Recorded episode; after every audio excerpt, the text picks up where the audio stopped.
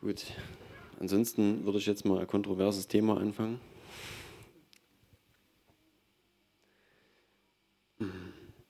Vater, ich danke dir, dass du gut bist, Herr, und dass es unumstößlich bleibt. Vater, ich danke dir, dass wir, egal was passiert, wissen dürfen, dass du konstant bist. Herr Vater, wir glauben einfach, dass du der Gott der Bibel bist und dass du der Gott bist, der nicht wackelt. Vater, ich danke dir für deine Gnade und für deine Liebe, die wir empfangen dürfen, Herr. Die wir heute empfangen dürfen, die wir alle Zeit empfangen dürfen. Herr, du bist gut. Herr, du hast bewiesen, dass du gut bist. Du hast bewiesen, dass du uns liebst, Herr. Danke, dass du uns deinen Sohn gegeben hast, Herr. Dass du ihn geopfert hast, damit wir reingewaschen werden können, Herr. Dass wir wieder gerecht sein können. Dass wir überhaupt gerecht sein können vor dir. Durch sein Blut, durch das Blut Jesu. Und Herr, ich danke dir für deinen Geist, der in uns lebt. Heiliger Geist, ich möchte dich bitten, dass du uns, uns füllst. Heiliger Geist, dass du zu unseren Herzen sprichst, Heiliger Geist. Herr, ich wünsche mir deine Gegenwart hier spürbar für jeden. Dass du an uns arbeitest, Herr. Dass du uns Fragen aufwirfst und Fragen beantwortest, Herr. Dass du an uns arbeitest. Dass wir nichts für selbstverständlich nehmen, Herr, sondern dass wir eintauchen können in deine Gegenwart, dass wir eintauchen in dein Reich, Herr, dass wir in die himmlischen Regionen vordringen können, Herr. Herr ich wünsche mir, dass wir mehr bei dir ankommen, Herr, dass es nicht so, nicht so schwer ist oftmals, wie, wie oftmals einfach, dass wir nicht so irdisch orientiert und geprägt sind, sondern dass wir, dass wir wirklich bei dir ankommen, Herr. Dass wir deine Sicht bekommen, Herr. Danke,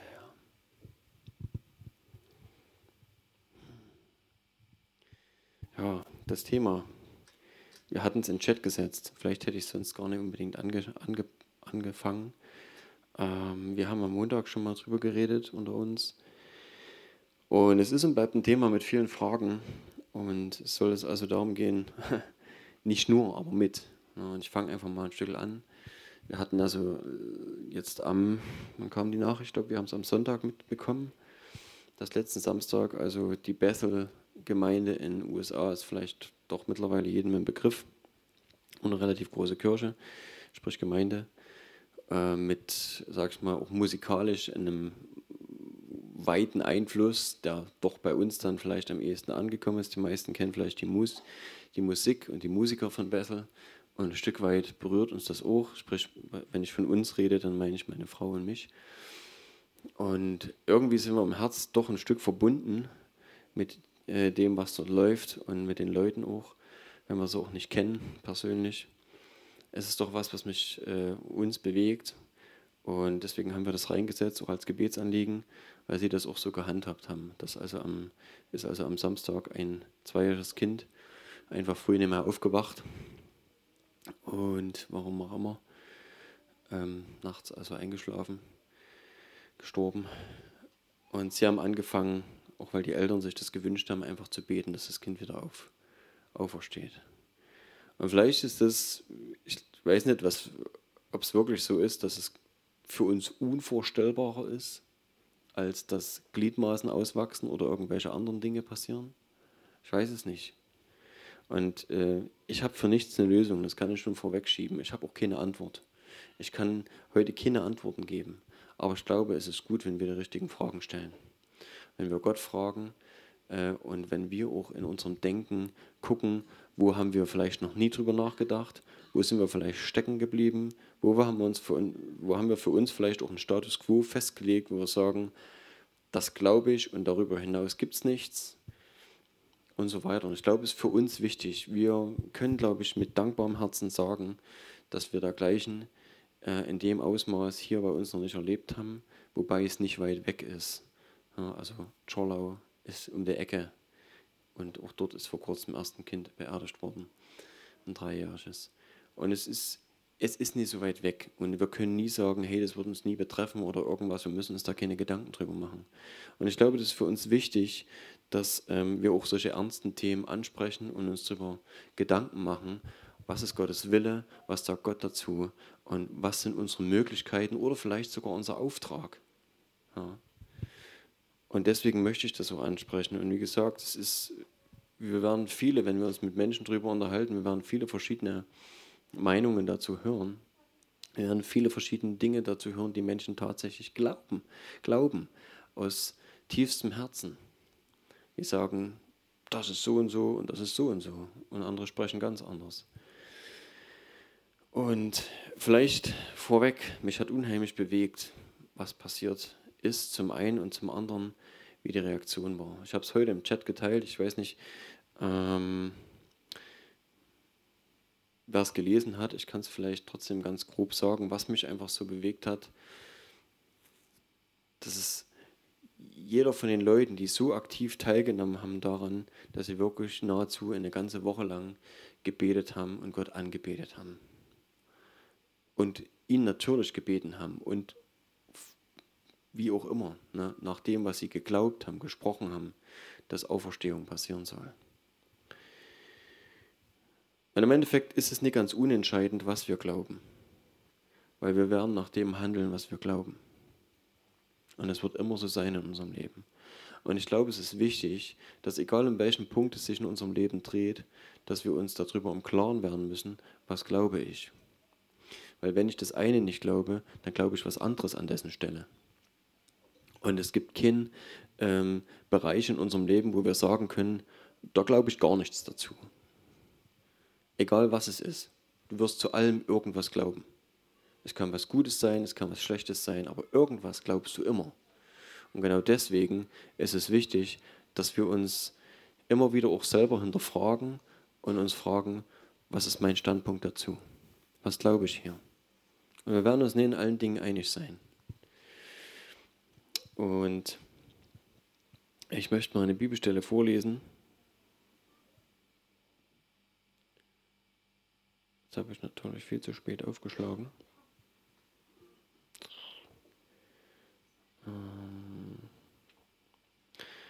Und zwar Matthäus 10.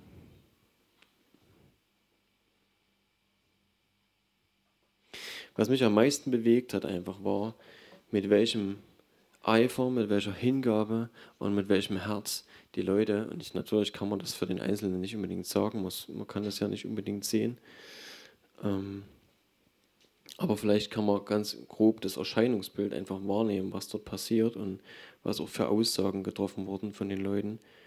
Ähm, und ich habe einfach eine Menge Leute dort gesehen, in, auf Fotos, Videos, die einfach wirklich Gott von Herzen angebetet haben. Und die sich sehr wohl was gewünscht haben und Hoffnung hatten und geglaubt haben.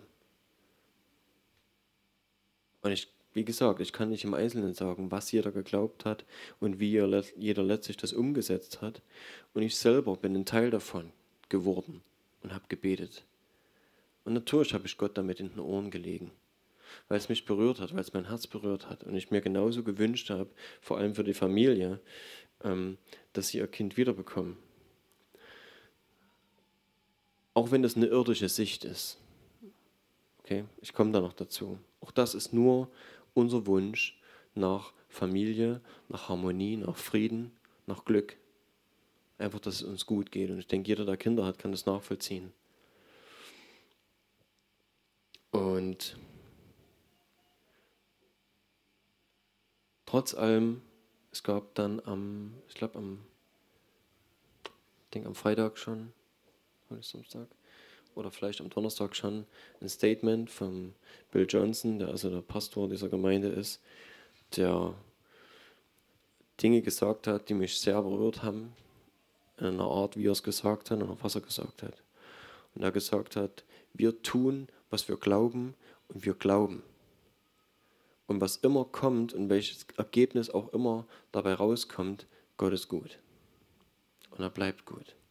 Und Gott bleibt derselbe. Wir können viele Dinge nicht erklären. Und selbst wenn das Mädchen nicht wieder aufwacht, wird sich an Gottes Güte und an seinem Wesen nichts ändern. Und ich denke, das ist ein wesentlicher Knackpunkt oder ein wesentlicher Punkt in unserem, in unserem gesamten Glauben, wenn wir alles sehen. Weil wir, wie oft haben wir schon einfach nur vielleicht auch von Schnupfen gebetet und ist nichts passiert. Und ich weiß, wir hatten, Robby und ich, wir haben schon vor Jahren darüber geredet, wo wir gesagt haben, wie viele von unseren Gebeten sind einfach nur 50-50, dass was passiert oder nichts passiert und am Ende wird die Hälfte geheilt und die Hälfte nicht. Wer sagt uns, dass die Hälfte, ich sag mal von Erkältung oder irgendwelchen Rücken, na gut, Rückenschmerzen, wenn sie chronisch sind, sieht schon anders aus, aber irgendwelchen Kleinigkeiten in Anführungszeichen, ne, die jetzt wirklich auch nach einer Zeit vorbeigehen, wie eine Virusgrippe, die nach drei Tagen sowieso wieder weg ist. Wer sagt uns, dass von den Leuten, die, denen es wieder besser geht, dass das wirklich eine Heilung war, die übernatürlich war oder einfach nur halt wieder gesund geworden ist, weil ja unser Körper auch Selbstheilungskräfte äh, besitzt, die ja Gott im Prinzip reingelegt hat, weil er hat unseren Körper so angelegt, dass er wieder gesund wird, im Idealfall. Und, und auch das sind Fragen, die wir uns ehrlicherweise stellen müssen. Wie viele von meinen Gebeten oder wie viele der Ergebnisse von meinen Gebeten äh, sind tatsächlich übernatürlicher Natur und wie viel davon sind von alleine, also in Anführungszeichen, ne, sind einfach sowieso wieder gut geworden. Und es hat einfach trotzdem drei Tage gedauert. dann kann ich auch nicht mehr von dem übernatürlichen Geschehen reden. Und das hat was mit, mit, schon mit Ehrlichkeit zu tun, auch wo ich mich selber hinterfrage. Und ich wünsche mir und ich weiß, dass es Gottes Plan ist und das ist sowieso der Punkt, dass wir Übernatürliches erleben, dass wir Gottes Wirken in unserem Leben erleben, dass wir Zeichen und Wunder sehen, wo du nicht mehr zweifeln kannst, wo du nicht mehr sagen kannst, naja, das wäre auch so wieder geworden. Ich glaube das. Und es mag noch so unspektakulär aussehen und es bleibt's. Wenn ich was gemerkt habe an der Stelle, dann ist es, wenn der Rollstuhlfahrer aus seinem Rollstuhl aufsteht und läuft, dann sieht das nicht besonders spektakulär aus. Er läuft halt, wie jeder andere auch. Und keiner kann beweisen, dass der vorher nicht schon laufen konnte. Also jedenfalls für das Auge des, dessen, der es beobachtet. Manchmal sind Dinge einfach simpel und trotzdem übernatürlich. Und so verrückt wie das ist, ich habe das selber schon gesehen oder beziehungsweise erlebt, das, was was Jesus passiert ist mit manchen Menschen, und ich glaube sogar, dass es da viele davon gab, wir lesen ja nicht allzu viel. Im Endeffekt, Johannes sagt, dass äh, die Welt die Bücher nicht fassen könnten, wenn wir wirklich tatsächlich jede Einzelheit aufgeschrieben hätte, die in den dreieinhalb Jahren von Jesu Wirken passiert sind. Und das bisschen, was da aufgeschrieben ist, ist atemberaubend. Und trotzdem gab es in dieser Fülle von übernatürlichen Dingen Leute, die den Hintern rumgedreht haben und fort waren. Und von zehn Aussätzigen lesen wir von einem, dem, dem eingefallen ist, Hips, was mir hier passiert ist, das war übernatürlich. Vielleicht sollte ich doch mal zu demjenigen gehen, der mich geheilt hat und wenigstens Danke sagen. Ich weiß nicht, was die Leute gedacht haben und geglaubt haben. Ich meine, wir wissen vom Teich von Bethesda, dass Übernatürliches trotzdem normal war, in Anführungszeichen. Wir lesen dort, dass die Leute geglaubt haben, dass das, was dort passiert ist, dass das Wasser sich bewegt hat, dass ein Engel Gottes gekommen ist, das Wasser bewegt hat und wer zuerst im Wasser war, ist geheilt worden, egal was er hatte für eine Krankheit. Das ist schon krass. Und wenn wir heute hier rumlaufen und unsere atheistischen äh, äh, Landsleute versuchen zu überzeugen, dass es übernatürliche Dinge gibt, dann beißen wir auf Granit, weil das nicht normal ist weil wir ja aufgeklärt sind. Wir wissen ja, es gibt Wissenschaft, wir wissen, wir stammen vom Affen ab, in Anführungszeichen. Ja, alles ist zufällig geschehen und es gibt nichts Übernatürliches, es gibt nur Unerklärbares. Aber das lässt sich irgendwann, vielleicht in drei Millionen Jahren, auch wissenschaftlich erklären. Das ist das, was die Welt glaubt. Und wir haben es schwer mit übernatürlichen Dingen. Und wir selber haben es schwer mit übernatürlichen Dingen, weil wir natürlich auch ein Stück weit dadurch geprägt sind. Und es ist so, dass damals in dieser Zeit, als diese übernatürlichen Dinge passiert sind, Leute das für, naja, ich sag mal auch, nicht so wirklich hinterfragt haben, vielleicht auch. Und, und von den zehn Aussätzigen nur einer zurückkam. Ich weiß nicht, was mit den anderen neun war, was es denen weiß gemacht hat. Die neun Leute, die weggegangen sind, die geheilt waren von ihrem Aussatz und für die Jesus, ja, hat es halt gemacht, ne? Keine Ahnung, was die gedacht haben. Und wir erleben das heute noch, dass es nicht zwangsläufig so ist, dass Leute deswegen umkehren. Jesus selber sagt sogar, dass wenn die Toten auferstehen und predigen, das für die Leute nicht unbedingt ein Zeichen sein wird, wo sie sagen, oh jetzt, jetzt glaube ich. Nee, nicht mal das bringt die Leute zum Glauben, sagt Jesus. Er sagt also das Gleichnis vom, von dem äh, armen Lazarus und dem reichen Mann erzählt. Und es zeigt das Herz des Menschen. Und vielleicht ist es auch deswegen so, dass es mich, egal was rausgekommen ist jetzt bei dieser Gebetsaktion, am meisten berührt, wie die Herzen der Leute eingestellt waren. Und dass sie Gott gepriesen haben, ausdauernd. Und dass sie gesagt haben, wir wünschen uns das, wir glauben, dass es passieren kann. Und wir wollen das. Und wir beten dafür, dass es passiert. Aber egal, was dabei rauskommt, Gott bleibt derjenige, der es wert ist, gelobt und, gepriesen zu werden. Er bleibt die Konstante in unserem Leben. Weil wenn das nicht mehr der Fall ist, was haben wir dann noch? Was haben wir sonst in unserem Leben, was uns wirklich hält? Und ich glaube auch, wir haben Gott selber schon genug erlebt, dass wir wissen, von wem wir reden. Und dass wir tatsächlich einen Gott haben, egal was in unserem Leben passiert, der einfach gut ist. Jesus, ähm, jetzt muss ich mal gucken, wo es steht. Ich hatte gesagt, im. Bitte? Ja, Matthäus 10. Ganz am, am Anfang gleich.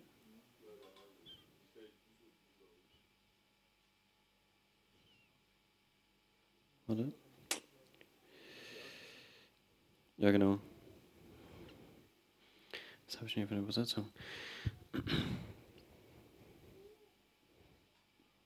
Ja, doch, genau.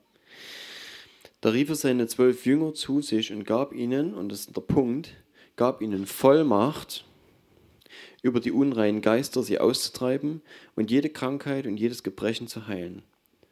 Die Namen der zwölf Apostel lese ich jetzt nicht alle vor. Ähm, und er sagt zu ihnen, diese zwölf sandte Jesus aus, gebot ihnen und sprach, begebt euch nicht auf die Straße der Heiden. Das bedeutet, sie sollen im Land bleiben derer, also es sollte auch nicht, nach, nicht mal nach Samarien gehen, die sollten also in Israel bleiben, beziehungsweise unter den gläubigen Juden. Und betretet keine Stadt der Samariter, genau. Geht vielmehr zu den verlorenen Schafen des Hauses Israel.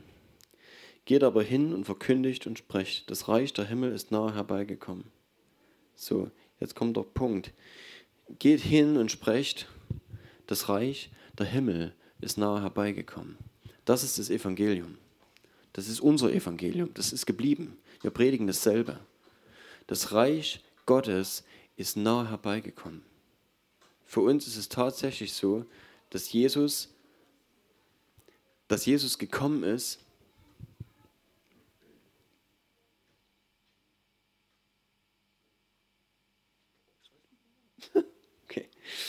dass Jesus gekommen ist und dass er das Reich Gottes nahe gemacht hat für uns. Dass er das Reich Gottes auf die Erde gebracht hat. Warum ist es nur nahe? Weil es jeden Menschen selbst braucht und die Entscheidung eines jeden Menschen persönlich braucht, ob er das Reich Gottes an sich ranlässt. Es kommt nicht näher, als du willst. Gottes Reich kann dich nicht überrennen. Gottes Reich wird dich nicht überrumpeln. Der Heilige Geist wird dir nicht einen Balken über den Kopf ziehen und sagen, jetzt bin ich da. Wenn du das nicht willst. Und er sagt hier zu den Jüngern, was sie tun sollen. Sie sollen das predigen und, jetzt kommt der Punkt, und für mich ist auch die Frage, warum? Wir kommen noch drauf, warum das wichtig ist. Er sagt, heilt Kranke, reinigt Aussätzliche, weckt Tote auf, treibt Dämonen aus. Umsonst habt ihr es empfangen, umsonst gebt es. Nehmt weder Gold noch Silber noch Kupfer in eure Gürtel, keine Tasche auf dem Weg, auch nicht zwei Hemden, keine Schuhe, kein Stab. Der Arbeiter ist seiner Nahrung wert. So, ich mache mal bis hierher. Es kommt noch ein bisschen mehr in Auftrag, aber mir soll es hauptsächlich darum gehen. Nebenbei, das letzte, was ich mit vorgelesen habe, heißt, Gott wird dich versorgen, wenn du für ihn unterwegs bist. Du musst dich nicht kümmern. Das Evangelium wird dich ernähren. Aber dazu musst du natürlich auch fürs Evangelium unterwegs sein. Ist klar. Heilt Kranke, reinigt Aussätzige. Im Vers 8. Weckt Tote auf, treibt Dämonen aus. Umsonst habt ihr es empfangen, umsonst gebt es. Hier befiehlt er ihnen, Tote aufzuwecken. Die Frage, die ich mir gestellt habe, ich habe ähm, Anfang der Woche irgendwann so mit Gott drüber nachgedacht und, und ihm geredet und darüber nachgesonnen. Und ich habe ein Stück weit, und das ist die große Frage, ob das tatsächlich Gottes Reden ist oder ob es einfach mein Wunschgedanke ist, ein Stück weit mit dem Gedanken Frieden gefunden. Ich habe eine, eine, eine himmlische Draufsicht gekriegt auf die Situation. Die sah anders aus. Unsere irdische Sicht ist, wir wollen, dass unsere Liebsten nicht zu früh abtreten. Und wir wollen, dass sie wieder aufstehen, wenn sie es denn gemacht haben. Und ich verstehe das bei einem kleinen Kind umso mehr. Und ich weiß, wie mein Herz um meine Kinder bangt und dass ich sie liebe von Herzen. Aber die göttliche Sicht oder wenigstens die himmlische Perspektive ist Frieden. Egal was hier passiert. Weil letztlich das, was uns schmerzt, ist einfach nur, dass wir denjenigen lieben und dass wir ihn nicht gehen lassen wollen. Das ist ja logisch. Und es ist einfach nur normal. Und es müssen die Kinder sein, das können unsere Ehepartner sein, das können selbst unsere Großeltern sein, wo sagen, hey, normalerweise haben sie ihr Leben gelebt, aber es fällt schwer. Und das ist normal, das ist Liebe. Wenn wir einander nicht lieben würden, dann würden wir uns nicht vermissen.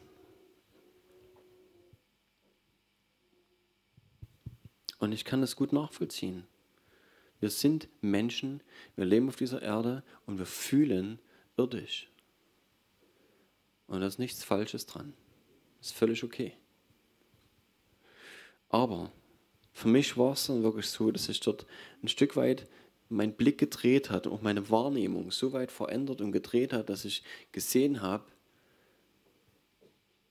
wenn das Mädel beim Herrn ist, hat die einen Grund zurückzugehen? Wird sie irgendwas vermissen? Ich denke nicht. Wenn sie im Himmel ist, wenn sie auf, bei Jesus ist, wird sie weg wollen? Das ist meine Frage. Was ist, wenn Gott ihr die Frage stellt und sagt, willst du hier bleiben oder willst du zurückgehen? Ich weiß es nicht.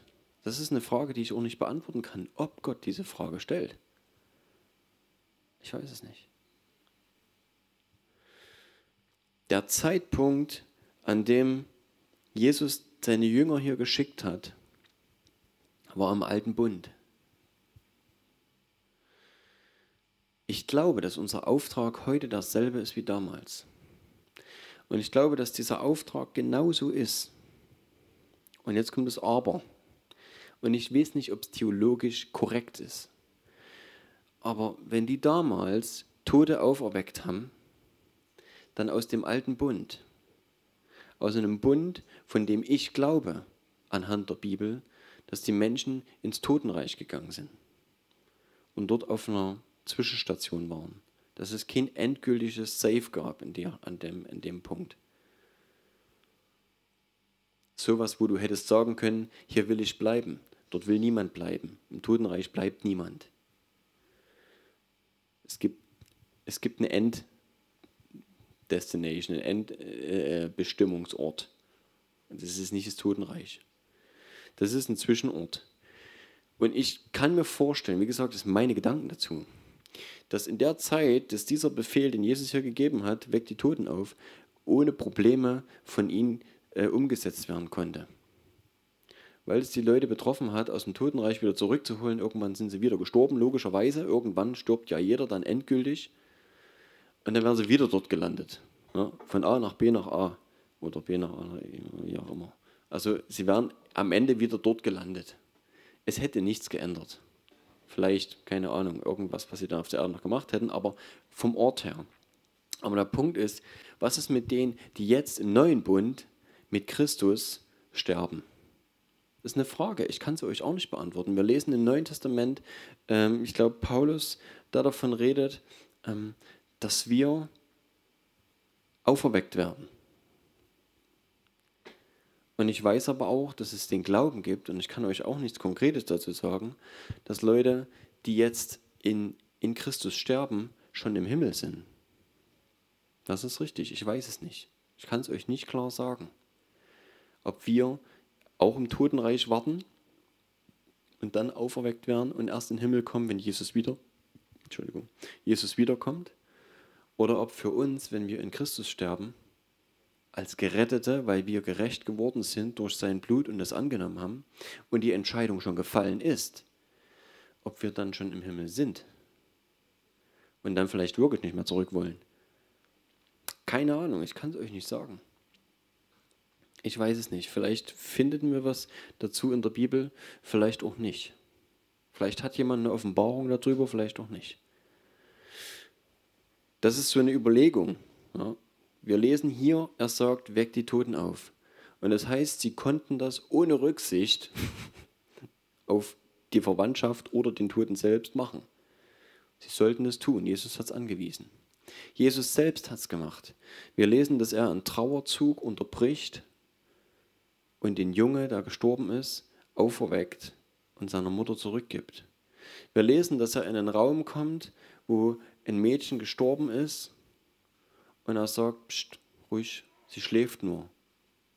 Und auch dort wieder krasse Reaktion, die Leute sehen oder hören, was er sagt und schwenken um von, Lachen, äh, von, von Weinen in Lachen und lachen ihn aus, weil er gesagt hat, sie schläft nur, weil sie ja wussten, dass sie tot war. Und Jesus holt sie zurück. Und wir hören noch von Lazarus, den er von weitem ruft. Ins Grab rein, war ein Stein davor. In die Höhle reingerufen. Ah nee, der Stein war nicht davor, den haben sie schon weggerollt.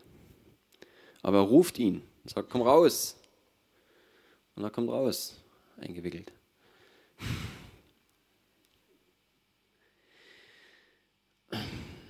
Jesus hat es gemacht. Ich weiß nicht, wie der Stand jetzt ist. Eine Frage von mir, die ich habe. Können wir es genauso machen? Immer noch? Ich weiß es nicht.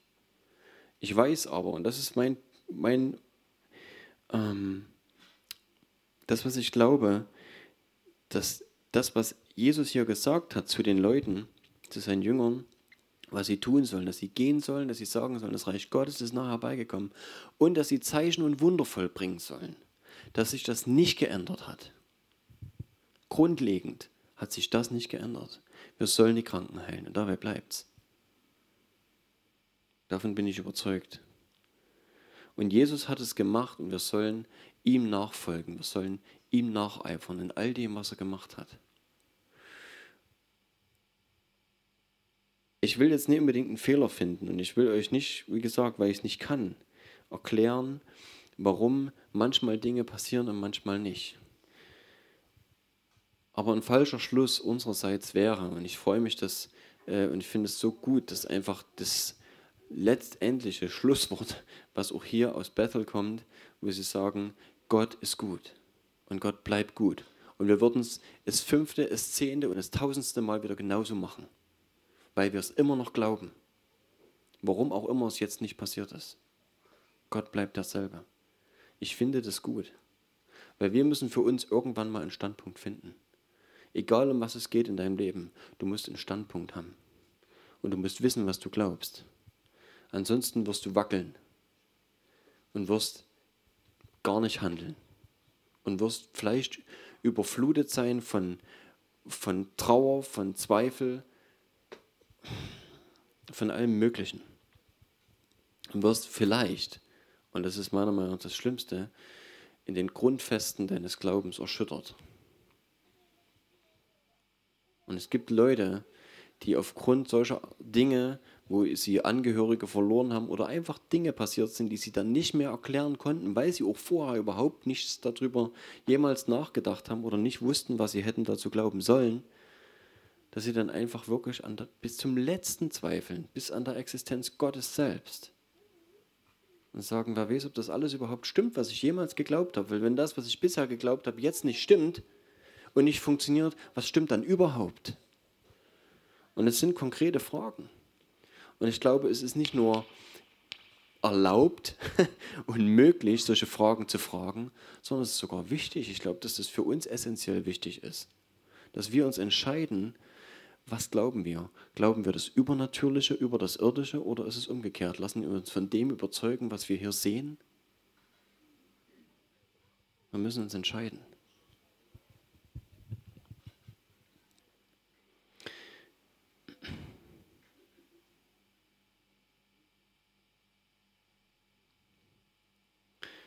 Moment, ich lese mal noch einen Abschnitt aus dem Markus 16 vor.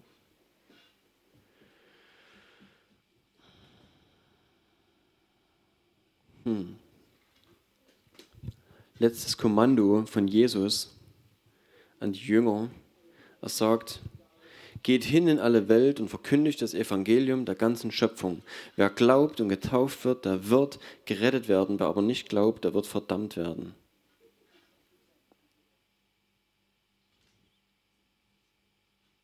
Diese, diese Zeichen aber werden die begleiten, die gläubig geworden sind. So steht bei mir in der Übersetzung.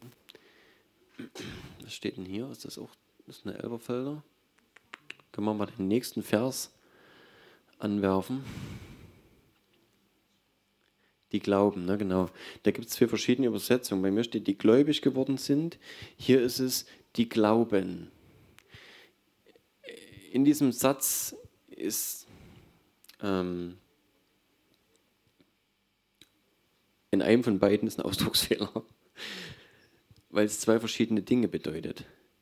Wenn ich das lese, was hier steht jetzt in der Elberfelder, dann steht die Zeichen, aber werden denen folgen, die glauben. In meinem Namen werden sie Dämonen austreiben, sie werden in neuen Sprachen reden, werden Schlangen aufheben und wenn sie etwas Tödliches trinken, wird es ihnen nicht schaden. Schwachen werden sie die Hände auflegen und sie werden sich wohlbefinden. Bei mir steht, die gläubig geworden sind. Hm. Erleben wir das tatsächlich, dass jeder, der an den Herrn Jesus gläubig geworden ist, alle diese Taten tut? Oder bezieht sich das Glauben konkret auf die Sache, die ich glauben soll? Deswegen, also einer von beiden Sätzen hier, da stimmt der Ausdruck nicht. Wenn ich das nehme, was in der Elberfelder steht, ist es für mich sinnvoller, weil ich glaube, dass wenn wir an den Herrn Jesus glauben und daran, dass er äh, uns erlöst hat und dass wir frei sind von Schuld, wenn wir vor Gott stehen, weil wir reingewaschen sind durch das, was Jesus gemacht hat, dann sind wir gläubig an Jesus geworden. Das heißt noch lange nicht, dass wir das alles tun und dass wir das alles erleben. Für mich ist das in der Elberfelder hier besser, auch wenn ich selber die Schlachter lese. Ähm, das ist auf jeden Fall für mich präziser, weil das betrifft am Ende den Glauben für eine bestimmte Sache. Jesus sagt mal an einer anderen Stelle, ähm, ganz vieles glauben. Es tut nichts, ob du glaubst, dass Gott existiert, wenn du nicht nach dem handelst, was ich dir gesagt habe, was Gott sagt, was Gottes Wille ist. Wenn du Gottes Wille nicht tust, dann kannst du zehnmal glauben, dass Gott existiert. Er sagt, die Dämonen, der Teufel selbst, die glauben auch, dass Gott existiert und sie zittern vor Furcht. An Gottes Existenz zu glauben, heißt noch lange nicht, dass du richtig lebst. Und deswegen hier der Punkt, was glaubst du im Detail? Was glaubst du in Bezug auf eine bestimmte Sache? Und hier lesen wir ein paar Dinge, die schon gut genug sind, stark sind. Jesus sagt, ihr werdet größere Dinge tun. Ihr werdet dieselben Dinge tun. Wenn ihr mit mir geht, wenn ihr weiter dran bleibt, wenn ihr in mich eingepflanzt seid, sagt Jesus, ja, kann jetzt den genauen Wortlaut nicht sagen, vielleicht können wir es nochmal raussuchen, wer einen genauen Wortlaut vielleicht hat. Ähm, er sagt, ihr werdet die Dinge tun, die ich getan habe und darüber hinaus. Ihr werdet größere Dinge tun, wie auch immer das aussieht. Ja, es gibt verschiedene Dinge, die ich dazu gehört habe. Eins ist für mich jedenfalls ein wichtiges Thema, dass wir Menschen ins Reich Gottes bringen können weil Jesus gestorben ist und wieder auferstanden ist. Und Jesus konnte das nicht. Er hat es nicht gemacht, ging nicht. Er ist dann gegangen. Aber wir können Leute, wir können Leuten Jesus predigen, den auferstandenen Jesus, und wir können Menschen in den Himmel bringen. Natürlich tun wir das, wenn man das so sagt. Ne? Wir können auch keine Kranken heilen, technisch gesehen. Auch das können wir nicht aus eigener Kraft. Aber Jesus sagt, wir sollen es. Er sagt, predigt das Evangelium, heil die Kranken. So, aber er sagt hier, das ist das, was den Leuten folgen wird, die glauben. Sie werden in meinem Namen Dämonen austreiben, sie werden in neuen Sprachen reden, Schlangen aufheben. Und wenn sie etwas Tödliches trinken, wird es ihnen nicht schaden. Schwachen werden sie die Hände auflegen und sie werden sich wohlbefinden. Und selbst das sehen wir nicht immer. Und Jesus bindet es an den Glauben. Und wir können uns immer wieder fragen und hinterfragen, was machen wir falsch? Ist es unser Glauben, der fehlt? Ist es der freie Wille des anderen, der uns stört? Es gibt viele Möglichkeiten, glaube ich. Ich glaube, dass zwischen ähm, zum einen zwischen Glaube und Anmaßung oder vielleicht auch zwischen Glaube und Versuch viel steckt, viel, viel Spanne dazwischen ist und dass genauso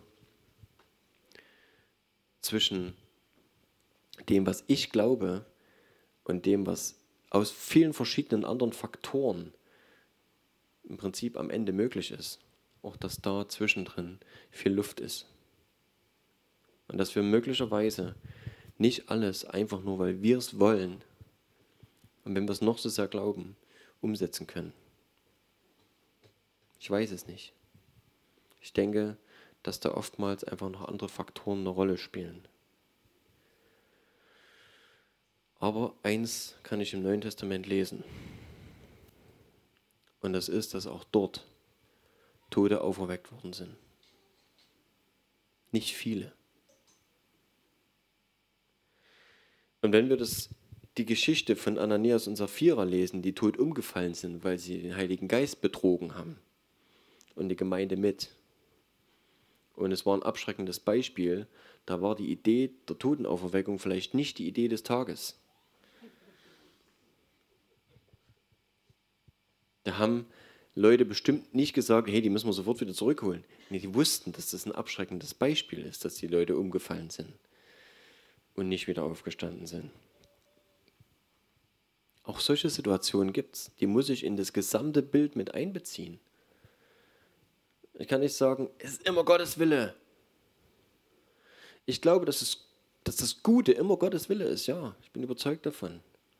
Und doch war es so, an der Stelle sind zwei ja tot umgefallen und nicht wieder aufgestanden. Und ich denke, es hat niemand an dem Tag darüber nachgedacht, die zurückzuholen. Obwohl das relativ frisch war.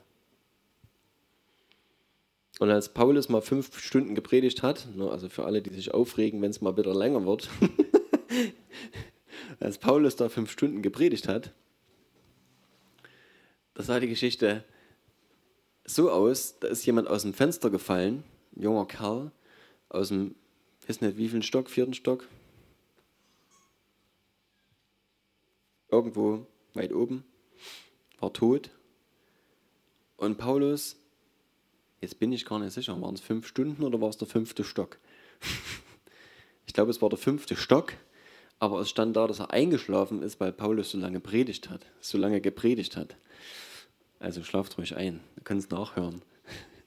Ich will jetzt kein Mist erzählen. Ihr könnt es also auch gerne nachlesen, Apostelgeschichte. Jedenfalls, der junge Mann fällt raus und ist tot. Sah bestimmt nicht mehr so gut aus, wenn er von so weit oben runtergefallen ist ich, ernsthaft, ich mache mir manchmal so Gedanken drüber. Was glauben wir? Na, da kommt jemand, vielleicht Verkehrsunfall, ne, derjenige sieht wirklich nicht mehr so aus, als ob er weiterleben könnte. Es ist so. Was glauben wir? Das beeinflusst uns alles. Für Paulus war es egal. Er hat sich draufgelegt auf den Kerl und hat ihn zurückgeholt. Bums. Und da hat er nicht lange gefragt. Im Gegenteil, er hat zu den anderen gesagt, ist gut jetzt macht kein großes Gewese darum. Seine Seele ist in ihm. Das ist krass. Und das ist eine dieser radikalen Totenauferweckungen, die wir dort sehen. Was ist es hier gewesen? Ich weiß es nicht. Hat Paulus einfach die Power gehabt? Oder war es einfach nur sein dreister Glaube?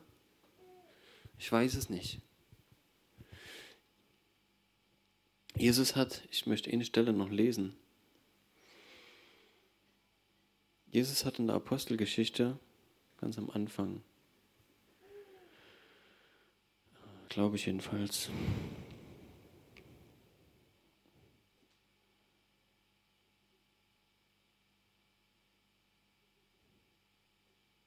Ja.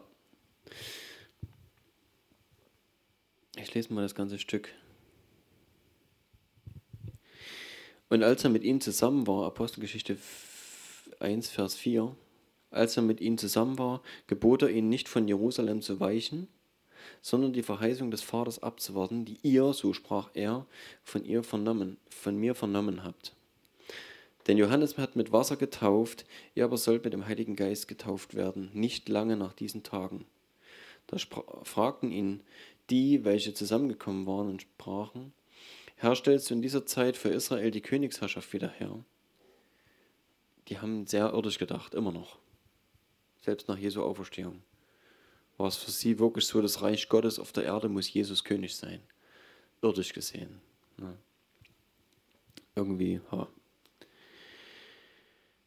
und er sagt zu ihnen, es ist nicht eure Sache, die Zeiten oder Zeitpunkte zu kennen, die der Vater in seiner eigenen Vollmacht festgesetzt hat, sondern ihr werdet Kraft empfangen, wenn der Heilige Geist auf euch gekommen ist, und ihr werdet meine Zeugen sein in Jerusalem und in ganz Judäa und in Samaria bis an das Ende der Erde.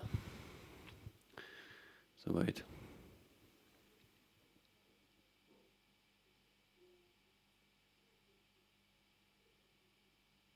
Und was sagt Jesus hier über den Heiligen Geist? Er sagt, zum einen, sie sollen Jerusalem nicht verlassen. Sie sollen nicht losgehen, ohne dass der Heilige Geist da ist. Was haben wir vorhin gelesen? Er hat am Anfang, als er die zwölf ausgeschickt hat, im äh, Matthäus 10, als er gesagt hat, geht hin, ähm, treibt die Geister aus, ähm, weckt die Toten auf, heilt Kranke ja, und verkündigt natürlich, dass das Reich Gottes nahe herbeigekommen ist. Er steht am Anfang, er gab ihnen Vollmacht. Die hatten nämlich einen Heiligen Geist noch nicht. Jesus hat ihnen eine Autorität verliehen, vielleicht ähnlich wie dieser in Anführungszeichen Mantel, von dem heutzutage noch oft geredet wird, den wir eigentlich nur im Alten Testament finden. Eine Salbung, die einhergeht mit einer Kraft, die Gott verliehen hat, so wie es bei Elia und bei Elisa der Fall ist. Und bei Mose und bei Josua und bei vielen solchen Leuten, die von Gott eine Salbung bekommen haben und die tatsächlich auch gesalbt wurden für das Amt, nämlich mit Öl, und dann damit auch eine Kraft verliehen bekommen haben, in der sie gehen konnten. Natürlich war die abhängig von dem Hören Gottes und von dem Glauben desjenigen. Und trotzdem haben sie eine besondere Kraft gehabt, die andere nicht hatten. Und Jesus hat es mit seinen Jüngern auch gemacht und hat ihnen eine Vollmacht gegeben, dass sie letztlich das alles umsetzen konnten, was sie getan haben. Und vielleicht führt uns diese Sichtweise auch ein Stück näher daran, an, ich weiß nicht, ob es die Wahrheit ist oder ob es noch genug andere Faktoren gibt, die da mit reinspielen. Ja? Aber es ist ein, meiner Meinung nach, ich glaube das, dass das noch was Entscheidendes ist. Die Autorität, die Jesus den Jüngern verliehen hat, damit sie diese Taten tun konnten. Das haben sie nämlich gewöhnlicherweise nicht gemacht. Obwohl es zwei Dreiste gab, die der Meinung sind, sie könnten mal schnell Feuer vom Himmel fallen lassen. Hätten sie gemacht, wenn Jesus das gestattet hätte. Die Donnersöhne, Johannes und Jakobus. Begeisternd. Die zwei. Und ähm, wir lesen hier aber, Jesus sagt, ihr braucht die Stadt, also nicht nur ihr braucht, hat gesagt, verlasst die Stadt nicht, das war ein Befehl. Er sagt, nicht aus der Stadt rausgehen, weil ihr habt keine Power. Was wollt ihr predigen? Ihr könnt natürlich predigen, wie ich es euch beigebracht habe, das Himmelreich ist nahe herbeigekommen. Und dann? Hätten sie die Kraft gehabt, Kranke zu heilen? Ich weiß es nicht. Jesus hat zwar mal gesagt, wenn du Glauben hast und nicht zweifelst, sprich zu dem Berg, heb dich hoch und wirf dich ins Meer und er wird es tun. Aber vielleicht brauchen wir auch für diesen Glauben noch was ganz anderes. Nämlich zu wissen, dass wir von Gott nicht nur autorisiert, sondern auch noch mit dieser Kraft ausgestattet worden sind, die tatsächlich den Himmel auf die Erde holt. Und das ist der Heilige Geist. Und ich glaube, dass es viel daran hängt und dass wir uns manchmal vielleicht saft- und kraftlos fühlen. Und ich sage nicht, dass das Gefühl entscheidend ist. Manchmal fühlst du dich nach gar nichts und es passieren trotzdem große Dinge. Es können Zeichen und Wunder passieren, ohne dass du dich gut fühlst. Oder ohne dass du eine Salbung, in Anführungszeichen, es wird oft von dieser Salbung geredet, fühlst. Aber hier steht, sagt Jesus, es zum einen, ähm, Moment, wo war es? Ah, will nicht alles nochmal lesen. Genau. Ähm, Vers 4 am Anfang. Sie sollen nicht von Jerusalem weisen, weichen, sondern die Verheißung des Vaters abwarten. Punkt 1. Das ist der Grund. Ne? Wir haben hier das, den Befehl, sie sollen nicht aus Jerusalem rausgehen, sondern warten, bis der Heilige Geist gekommen ist. Das ist die Verheißung. Das ist das, was er ihnen verheißen hat. Also es war notwendig. Sie hätten sonst natürlich gehen können und predigen in aller Welt, aber nicht ohne den Heiligen Geist. Das ist wesentlich. Ich habe letztens erst wieder was gelesen, von wegen Jünger, die Jünger machen und hier und da und dort und einen Bauplan im Prinzip für Gemeindewachstum und für wie du auf die Straße gehst und missionierst und was du dann alles so machst der Reihe nach, damit irgendwie das Evangelium läuft. Aber was Wesentliches hat gefehlt.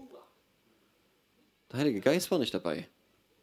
Keine Ahnung, wie du die Leute alle überzeugen willst. Ohne Power. Willst nicht? Und ich glaube, das ist das auch, was wir meinen und was wir auch, glaube ich, nicht genug sagen können und auch Gott nicht genug sagen können, dass wir die Kraft Gottes brauchen. Und er hat uns, und das ist die einzige Salbung meiner Meinung nach, die wir brauchen. Salbung mit dem einzigen Öl, mit dem Feuer, mit all dem, was Gott in eine Person reingesteckt hat, den Heiligen Geist. Mit dem er uns salbt. Mit dem er uns tauft.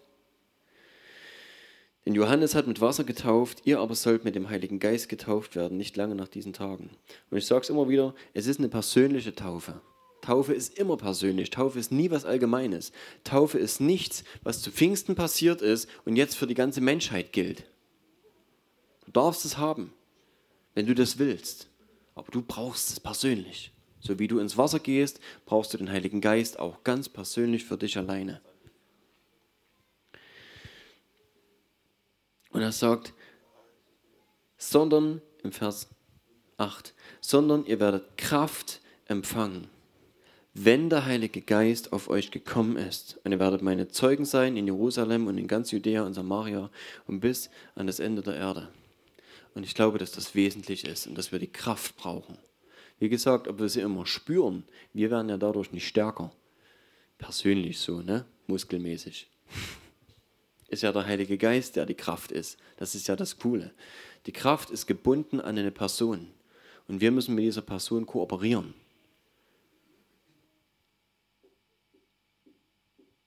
Der Heilige Geist gibt die Gaben, wie er will. Jede Gabe. Und ich denke schon, dass es für den einen mehr das ist und für einen anderen mehr das. Einer ist halt ein Prophet oder prophetisch veranlagt, weil er hört und sieht.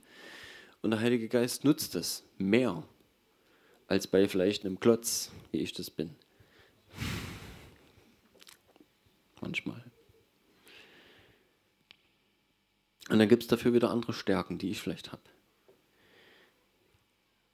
Und der Heilige Geist will das nutzen, er will uns nutzen und er will uns diese Kraft geben.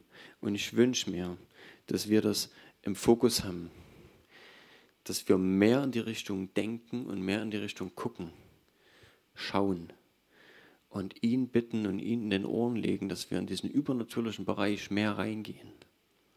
Und ich glaube, dass es auch wesentlich dafür ist, womit wir uns füllen. Ich habe vorhin mit meiner Tochter darüber geredet.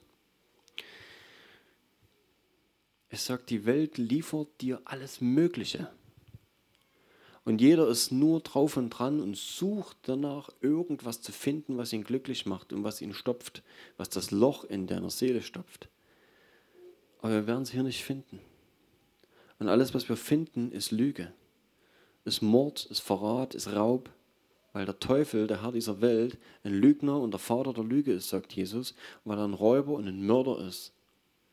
Und er klaut und er stiehlt und macht, was er kann, um uns zu berauben. Und ich glaube, dass das immer ein Fakt sein wird in unserem Leben. Wir müssen keine Angst haben deswegen. Na, aber der Räuber fragt nicht nach Berechtigung. Der klingelt nicht an der Tür und sagt, darf ich euch ausrauben? Angriffe wird es geben. Und die kommen einfach so. Und deswegen ist es wichtig, dass wir uns entscheiden und dass wir danach suchen, wem wir dienen wollen, mit unserem Denken, mit unserem Handeln, mit all dem, was, was auch, womit wir uns füllen. Es gibt eine lustige Geschichte, die ich mal gehört habe. Und zwar ein, ein Mann Gottes, Lester Sumrall, äh, in England gewesen, vor vielen Jahren, irgendwann äh, kurz vom Ersten Weltkrieg muss das gewesen sein. Vom Ersten oder vom Zweiten? Ha, weiß ich nicht. Irgendwann kurz vom Krieg, ich denke vom Zweiten, vom Zweiten Weltkrieg. Und hat äh, Smith Wigglesworth besucht, hatte die Gelegenheit, ihn kennenzulernen auf irgendeiner Konferenz. Da hat er gesagt, komm doch mal vorbei, ich wohne da und da. Und irgendwann war er dort und stand vor seiner Haustür und wollte reingelassen werden. Hatte sich da so ein bisschen englisch eingekleidet, ne, mit Schirm, Schaum und Melone. Mantel, äh, Zeitung und ja, Zeitung und Schirm unterm Arm, Melone auf. So ist man da in England halt immer rumgelaufen. Ja, jedenfalls.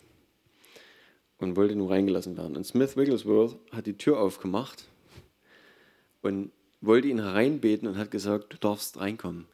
Aber die Lügen da lässt du draußen und meinte die Zeitung, die Tageszeitung.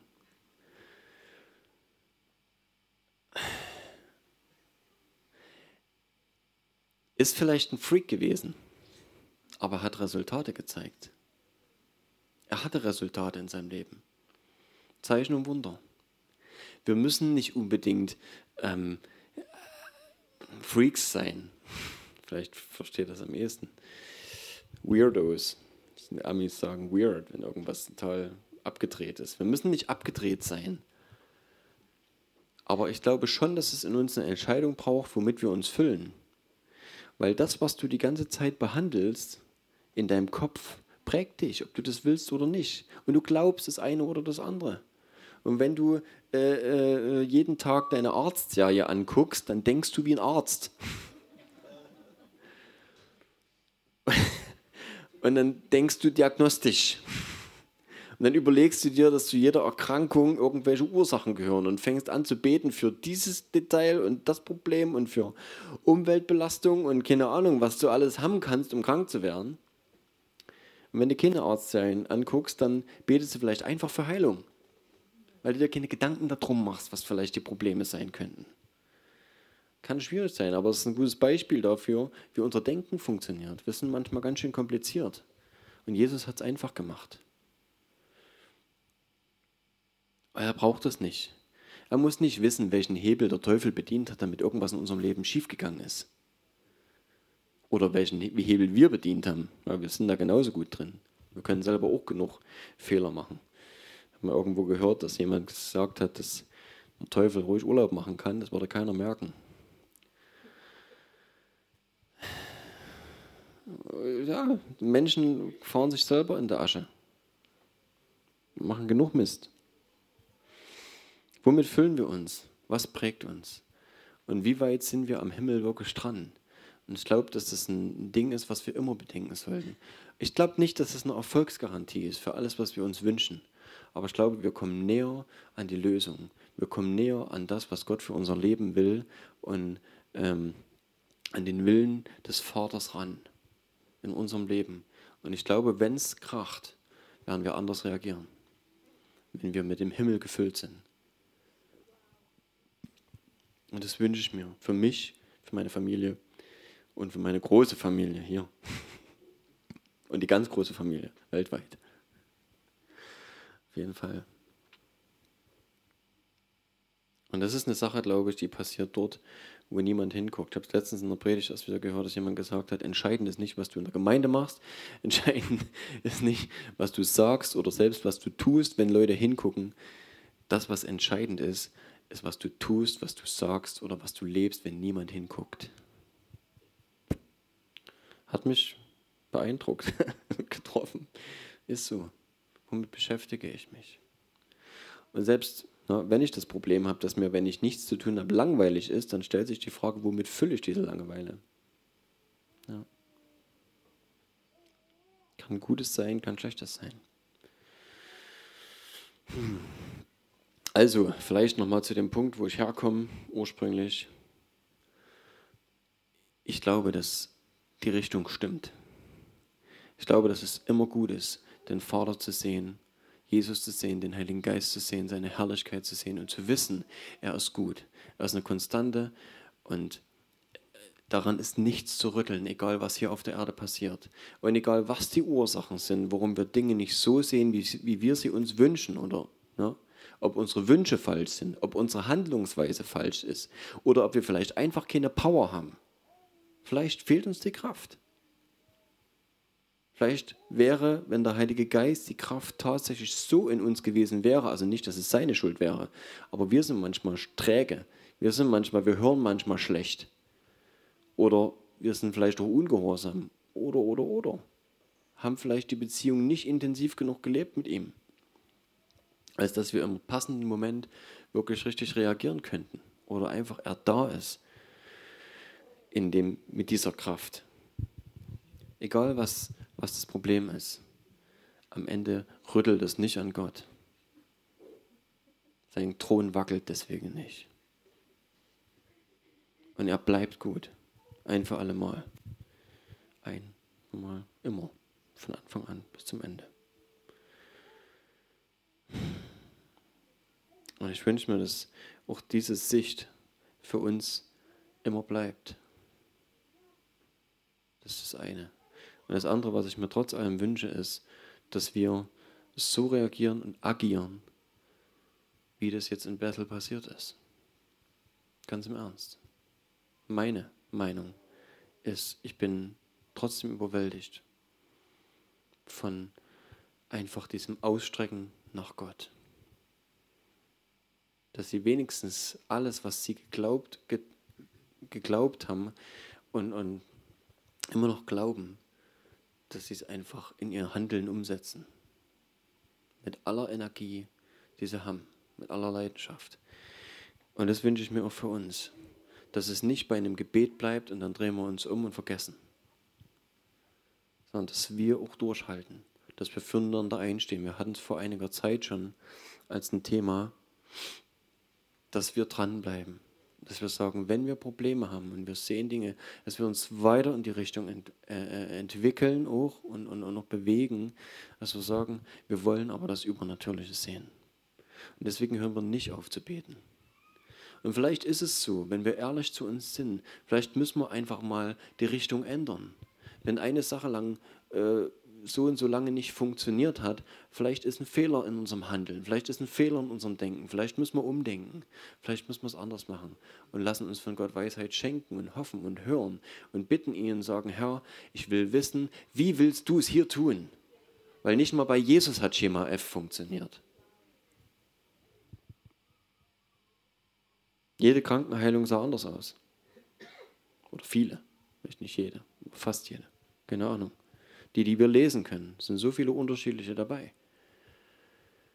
Wer würde von uns auf die Idee kommen, aus Spucke und Dreck Schleim anzurühren und das jemand in die Augen zu drücken? Das ist nicht deine Idee, wenn, sowas, wenn du sowas machst. Gott hat solche Ideen. Ich glaube, es ist wichtig, dass wir Gott nicht begrenzen und dass wir fragen. Und auch da, egal um was es geht. Gott hat vielleicht manchmal merkwürdige Lösungen, aber hat Lösungen.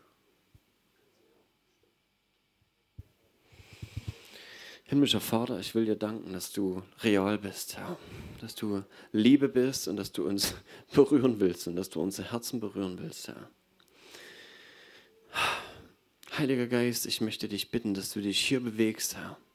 Herr, dass du deinen Geist ausgießt und dass du deine Kraft ausgießt auf uns, Herr. Dass du uns lehrst, Herr, was wir nicht wissen. Dass du uns lehrst, Herr, wie du denkst, wie du fühlst, wie du reagierst. Dass du uns eine himmlische Perspektive gibst auf alles, was auf dieser Erde passiert, Herr. Dass wir nicht immer irdisch bleiben, Herr. Dass wir nicht in unserem Denken so menschlich bleiben und immer nur an unsere Bedürfnisse denken. Herr, sondern dass wir sehen, was du willst, Herr. Dass wir das, die Not des anderen sehen und dass wir dich fragen, Herr, was du tun willst, Herr. Herr, ich wünsche mir deine Gegenwart mehr. Mehr von dir. Heiliger Geist, mehr von dir. Vater, mehr. Herr, wir wollen, Jesus, dass du uns mit Feuer taufst, Herr. Und dass deine Gegenwart präsent ist hier unter uns, Herr. Jesus. Und Jesus, wir wollen deinen Namen hochheben. Jesus, wir wollen dich ehren, König Jesus. Und wir wollen dich ehren in unserer Mitte. Und wir wollen nicht schlampig damit sein und nachlässig, sondern wir wollen einfach dich ehren. Herr, von dir mehr, Herr. Und Herr, so wie das Jesus uns auch gesagt hat, Herr, ich möchte, dass dieses Gebet tatsächlich in unserem Herz lebendig ist, Herr. Himmlischer Vater, dass dein Reich kommt so wie im Himmel, so auch hier auf dieser Erde, Herr. Dass wir es umgesetzt sehen, Herr. Dass wir es umgesetzt sehen, Herr. Dass wir Zeichen und Wunder sehen, Herr. Und dass wir dranbleiben, Herr, bis wir sie sehen. Herr, da wo es möglich ist, Herr. Da wo du handeln kannst, Herr, weil Menschen es zulassen oder weil ha, einfach nichts im Weg steht, Herr, was dich, dich kann nichts ausbremsen, Herr. Herr, wir wollen sehen, Herr, was wenn, wenn Dinge nicht passieren, was im Weg liegt, Herr, dass du uns offenbarst. Heiliger Geist, dass du uns Weissagung gibst, Erkenntnis gibst, der Offenbarung gibst über die Dinge im übernatürlichen Bereich. Und dass wir dort hinein sprechen können, hinein handeln können, Herr, wo irgendwas im Weg ist, Herr. Dass du uns zeigst, Herr, wie du es tun willst, weil du Wege findest, die es möglich machen, Herr. Oh. Danke, Herr. Danke, Vater. Herr, wir wollen dich anbeten, Herr. Wir wollen dich ehren, Herr. Wir wollen sagen, dass du groß bist, dass du gut bist und dass wir nicht an dir zweifeln, Herr. Und was immer passiert, Herr, dass du unsere Konstante bleibst, Herr. Jesus. Und Jesus, ich bitte dich, dass du uns taufst, Herr mit deinem Geist und mit deinem Feuer, Herr. Und dass du alle Lauheit aus uns rausschmeißt, Herr. Du hast gesagt, du bist gekommen, um ein Feuer anzuzünden, Herr. Ja. Herr, lass unsere Herzen brennen, Herr. Lass unsere Herzen brennen, Herr. Lass unsere Herzen brennen, Herr. Lass unsere Herzen brennen, Herr. Und lass uns die Nöte sehen, Herr. Lass uns die Notwendigkeiten sehen, Herr. Auf dieser Erde, Herr. Dein Reich zu verkündigen, Herr. Dein Reich auf diese Erde zu holen, Herr. Dein Reich auf diese Erde zu ziehen, Herr. Herr, mehr von dir. Oh.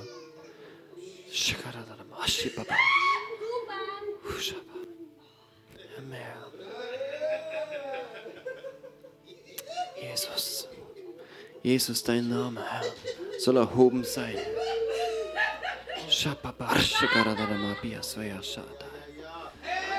Danke, Herr. Mehr von dir, Herr. Deine Kraft, Herr, wir wollen deine Kraft spüren, Herr. Wir wollen deine Kraft, wollen deine Kraft sehen, Herr, wie sie eingreift, Herr. Herr, wie sie dieser Welt demonstriert, Herr, dass du lebendig bist, Herr.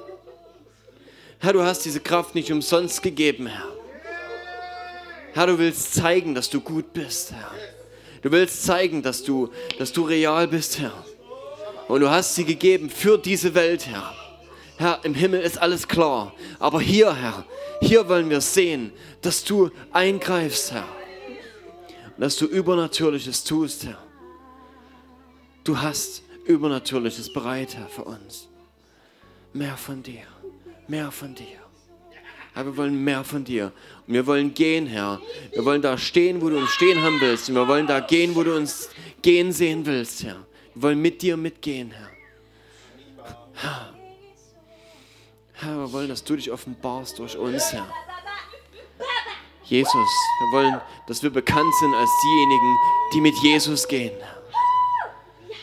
Herr, wir wollen, dass dein Name offenbart wird, Herr, vor den Menschen und deine Kraft und deine Zeichen, deine Wunder, deine Herrlichkeit und deine Liebe, Herr. Und deine Rettung, Herr.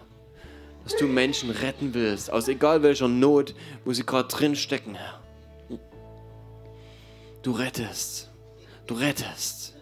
Herr, du rettest. Jesus, du rettest. Du rettest. Danke, Herr.